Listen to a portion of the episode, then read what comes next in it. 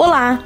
Para sair da mesmice e para quem gosta de muito tempero, vou ensinar dois tipos de molhos fabulosos: molho de cogumelos e molho de ervas, que são super versátil para serem usados para petiscar, em massas, risotos, carnes e muito mais. Então, anote aí para o molho de ervas.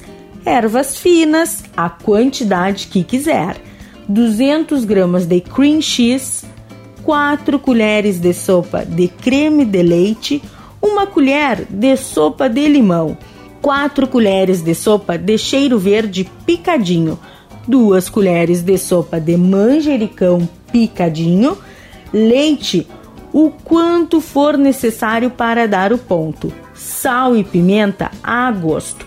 O modo de preparo: Junte todos os ingredientes em um recipiente e misture bem e vá adicionando leite. A quantidade é o quanto for necessário para que fique em ponto consistente.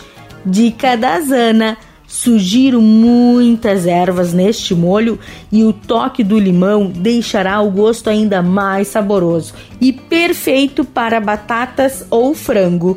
Para o molho de cogumelo, um pacote de cogumelo shiitake, um pacote de cogumelo shimeji, um copo de requeijão, meio copo de requeijão de creme de leite, duas colheres de sopa de queijo ralado ou mozzarella, duas colheres de sopa de manteiga, uma colher de sopa de molho inglês, sal e pimenta a gosto. O modo de preparo: para preparar o shiitake e o shimeji, coloque os ambos já despedaçados em uma panela com a manteiga e deixe cozinhar até secar o líquido. Então misture o requeijão, o creme de leite e o molho inglês até engrossar.